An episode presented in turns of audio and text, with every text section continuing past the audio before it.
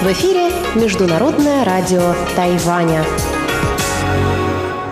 Здравствуйте, дорогие радиослушатели! В эфире Международное радио Тайваня и вас из тайбэйской студии приветствует ведущая Анна Бабкова.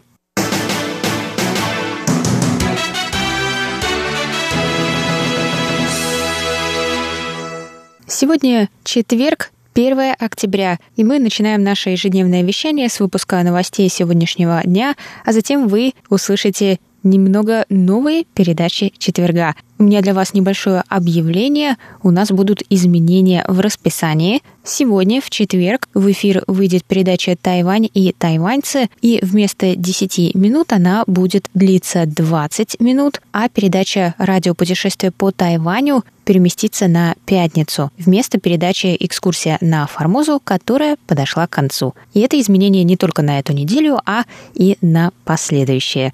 И также сегодня, 1 октября, на Тайване отмечают праздник середины осени. И я вас, дорогие друзья, с этим и поздравляю.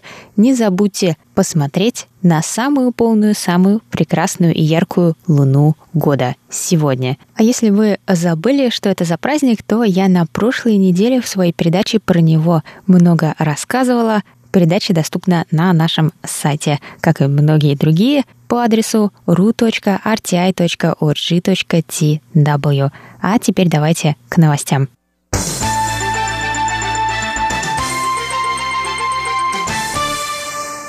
Министерство иностранных дел Китайской Республики выразило 1 октября протест переименованию Японии архипелага Дяоюйтай по-японски Синкаку в острова Тонусиро Синкаку.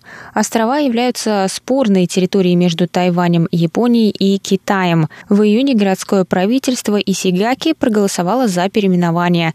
Название было официально изменено 1 октября. Тогда тайваньский МИД заявил, что острова Дяоюйтай – суверенная территория Китайской Республики, поэтому японские власти не могут их переименовать в одностороннем порядке. Сегодня в МИД заявили, что односторонние действия Японии не изменят факта принадлежности островов к территории Китайской Республики.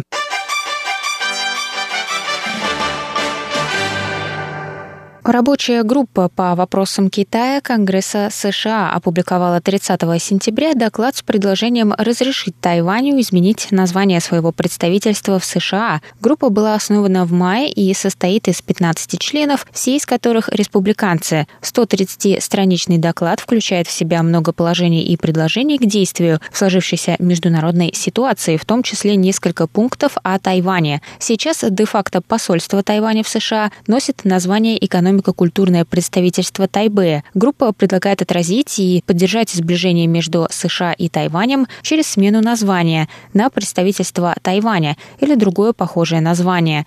Группа отметила, что Тайвань играет важную роль в национальной безопасности США. С момента своего основания группа работает над вопросом противостояния Коммунистической партии Китая, которую они определяют как самую большую угрозу национальной и экономической безопасности нашего времени. Согласно докладу, Тайвань является критически важной точкой мира в противостоянии Коммунистической партии Китая и находится под наибольшей угрозой военного вторжения со стороны партии среди партнеров США. Если Китай возьмет контроль над Тайванем, то это навредит безопасности США и нарушит глобальную цепь поставок, так как Тайвань – единственный источник самых высокотехнологичных полупроводников, говорится в докладе. Несмотря на возросшую важность Тайваня для США в последние 40 лет, политика в его его отношении не менялось и не отражает настоящее положение дел, заявили представители группы. Кроме смены названия представительства, они также предлагают принять закон в поддержку Тайваня, закон о символах суверенитета Тайваня и закон о дружбе с Тайванем.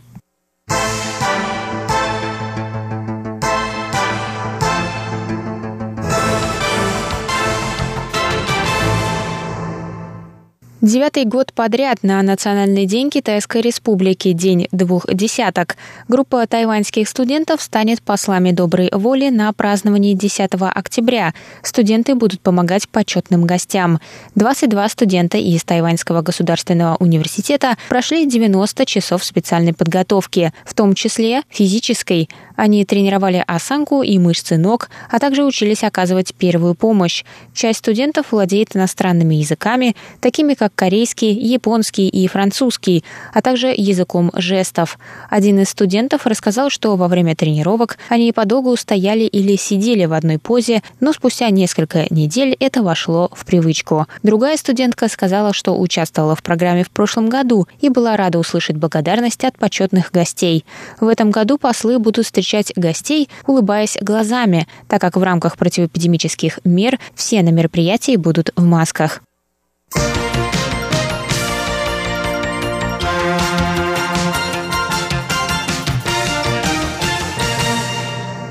Центральный противоэпидемический командный пункт сообщил 1 октября об одном новом завозном случае заражения коронавирусной инфекции.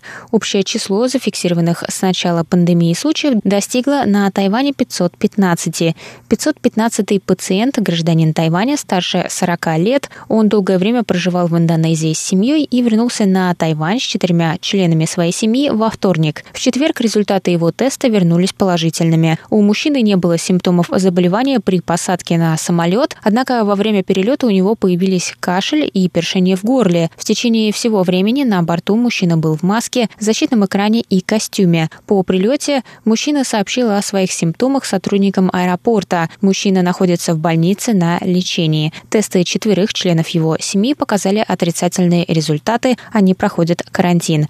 Всего на Тайване с начала пандемии было зарегистрировано 515 случаев, из них 423 завозные. 400 384 человека поправились, 7 умерли, 24 находятся в больнице, сообщили в Центральном противоэпидемическом командном пункте.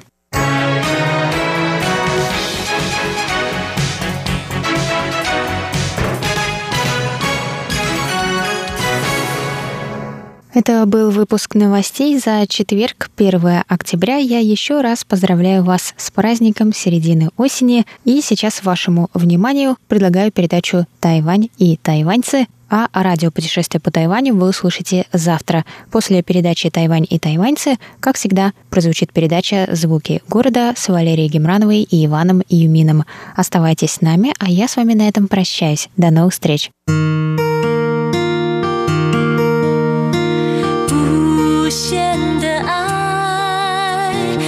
全世界传开，永恒的关怀来自他。